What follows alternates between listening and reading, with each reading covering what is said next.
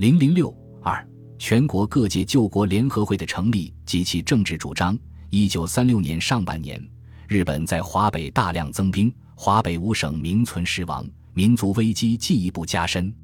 形势的发展迫切需要将各地的救国力量团结起来，建立一个全国统一的救国联合阵线，以进一步推进抗日救国运动。同时，救国运动的倡导者们认为，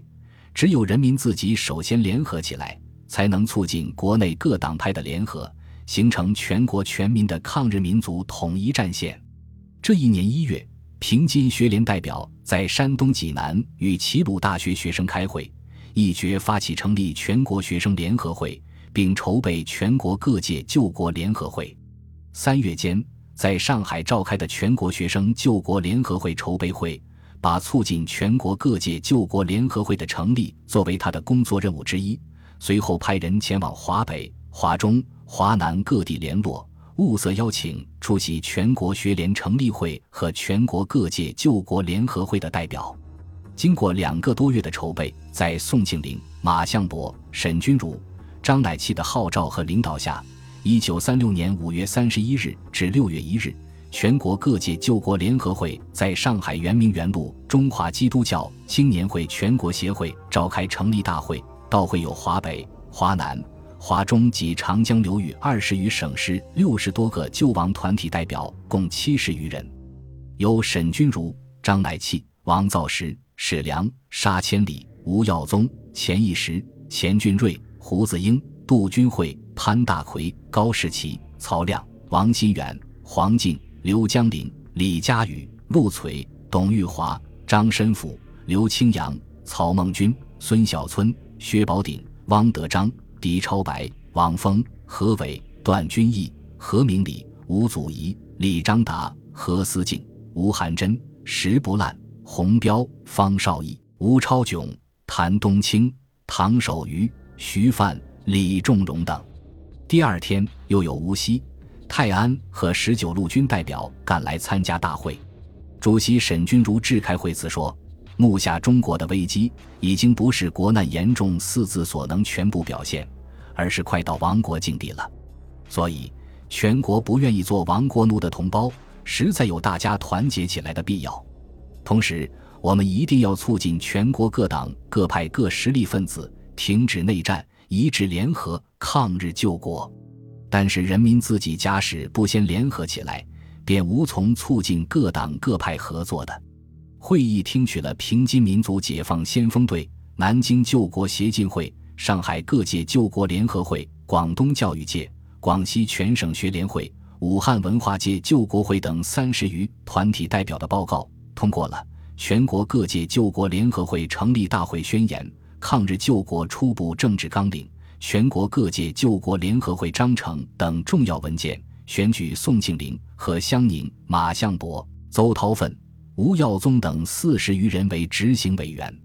沈钧儒、张乃器、李公朴、王造时、史良、沙千里、陶行知、孙小村、曹孟君、张申府、刘清扬、何伟等十四人为常务委员。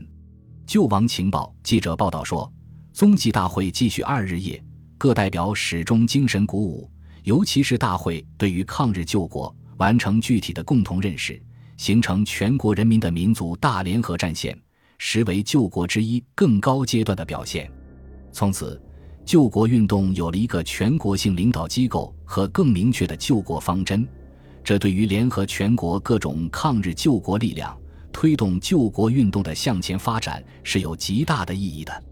全救会的宣言和政治纲领等文件指出，日本大陆政策的主要目的在灭亡中国。中国人民唯一救亡图存的要道，在全国各实力派即日停止一切自相残杀、消耗国力的内战，从速团结起来，一致对外，废弃一切引导人民亲敌、堕落民族气节的所谓合作、亲善、敦睦邦交等可耻口号，并给予人民以抗敌的组织和言论的自由。谁如果放弃了当前的大敌，对敌人做无限制的让步，而想用武力征服敌党敌派，用权威排除异己，用权术巩固政权，那结果反之又是人心离散而自陷于覆亡。中央以往的错误是在政治上放弃了民族革命的任务，而只在武力上企图征服全国。中央目前的错误是对外放弃了民族共同的大敌，而只对内在消灭异己上面把国防力量做孤注之一掷。我们为整个民族打算，不忍再见任何力量在内部冲突中消耗，尤其不愿意中央在错误政策之下消耗了他高度优势的实力。文件规定，全救会的宗旨是团结全国救国力量，统一救国方策。保障领土完整，图谋民族解放。现阶段的主要任务是促成全国各党各派的团结合作，共同抗日。要求各党各派立即停止军事冲突，派遣正式代表进行谈判，以便制定共同抗敌纲领，建立一个统一的抗敌政权。人民救国阵线愿为中介人，以全部力量保证各党各派对于共同纲领的忠实执行。制裁任何党派违背共同纲领以及一切足以削弱抗敌力量的行为，并且郑重声明：人民救国阵线没有任何政治野心，没有争夺政权的企图，而不过是要尽一份人民救亡的天职。他同国民党当局的抗争只是一个政策之争，而不是政权之争。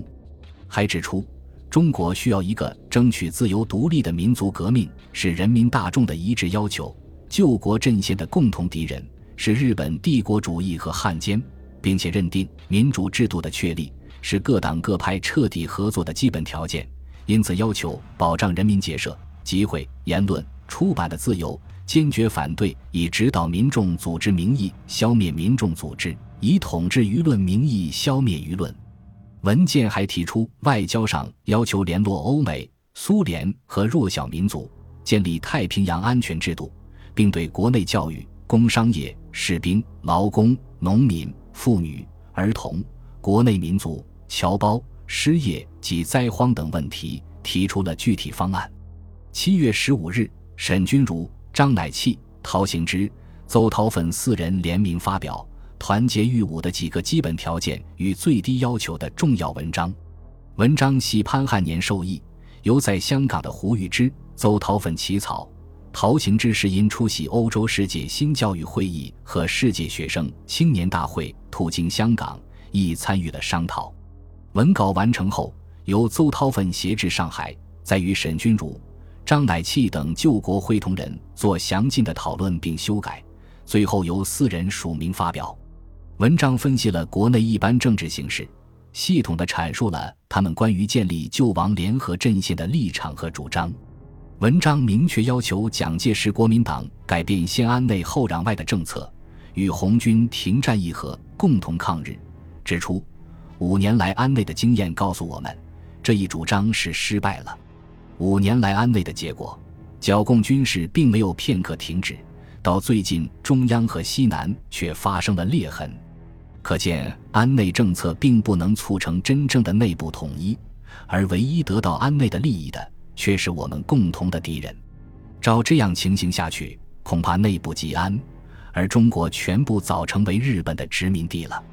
文章表示赞同中国共产党提出的停止内战、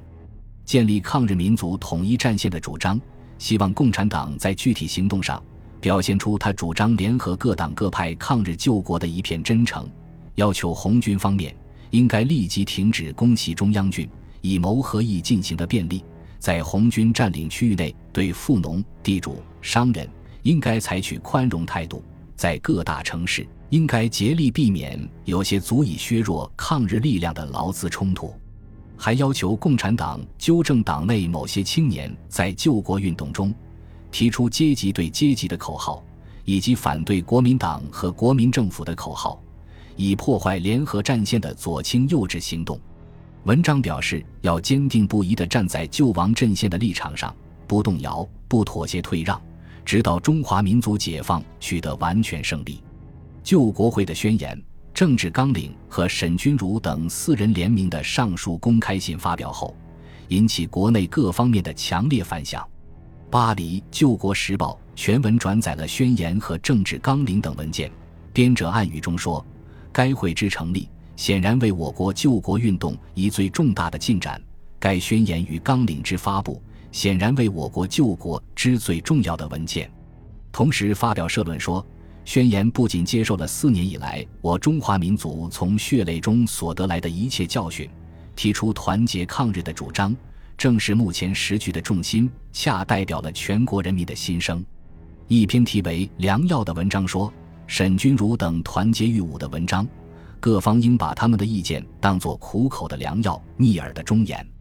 不抵抗，无以救亡；不缔结联合战线，无以抵抗；不争取国共合作，无以形成联合战线。四位先生不辞大声疾呼，正给了我们以良好的示范，就是我们要以极锐攻坚的态度来争取国共合作的实现。一位署名为忠实的国民党员在信中指出，四位先生的宣言不独给了我们救亡联合战线的正确立场，而且指出了目前各党各派的最低任务，说的真是诚恳、中肯、具体、公平与周到。这宣言给我以极大的勇气来说话。我身为国民党党员，忠实于革命事业的国民党员，是百分之百的赞成宣言的每一句话、每一个字。还有的读者撰文说，他们的话是代表着千千万万的民众从心坎发出的要求，联合各党派一致抗日，已不是某一党某一派的主张，而是全国民众共同的愿望。读了这个宣言以后，使我对国事前途抱着无限的乐观，因为中国内部渐渐的团结，同时也更明白了国内团结问题的症结之所在。成都救国会的《例文半月刊》第四期刊载了团结御侮的文章后，受到各阶层群众的重视，广大青年更是争相阅读，影响很大。冯玉祥后来写道：“团结御侮的几个基本条件与最低要求。”这篇文章真是震动了全中国各界的人们的心，大家都希望按照他们这篇文章去做，并希望马上就实行。中共中央和毛泽东充分肯定了救国会提出的全国团结一致、抗日救国的主张。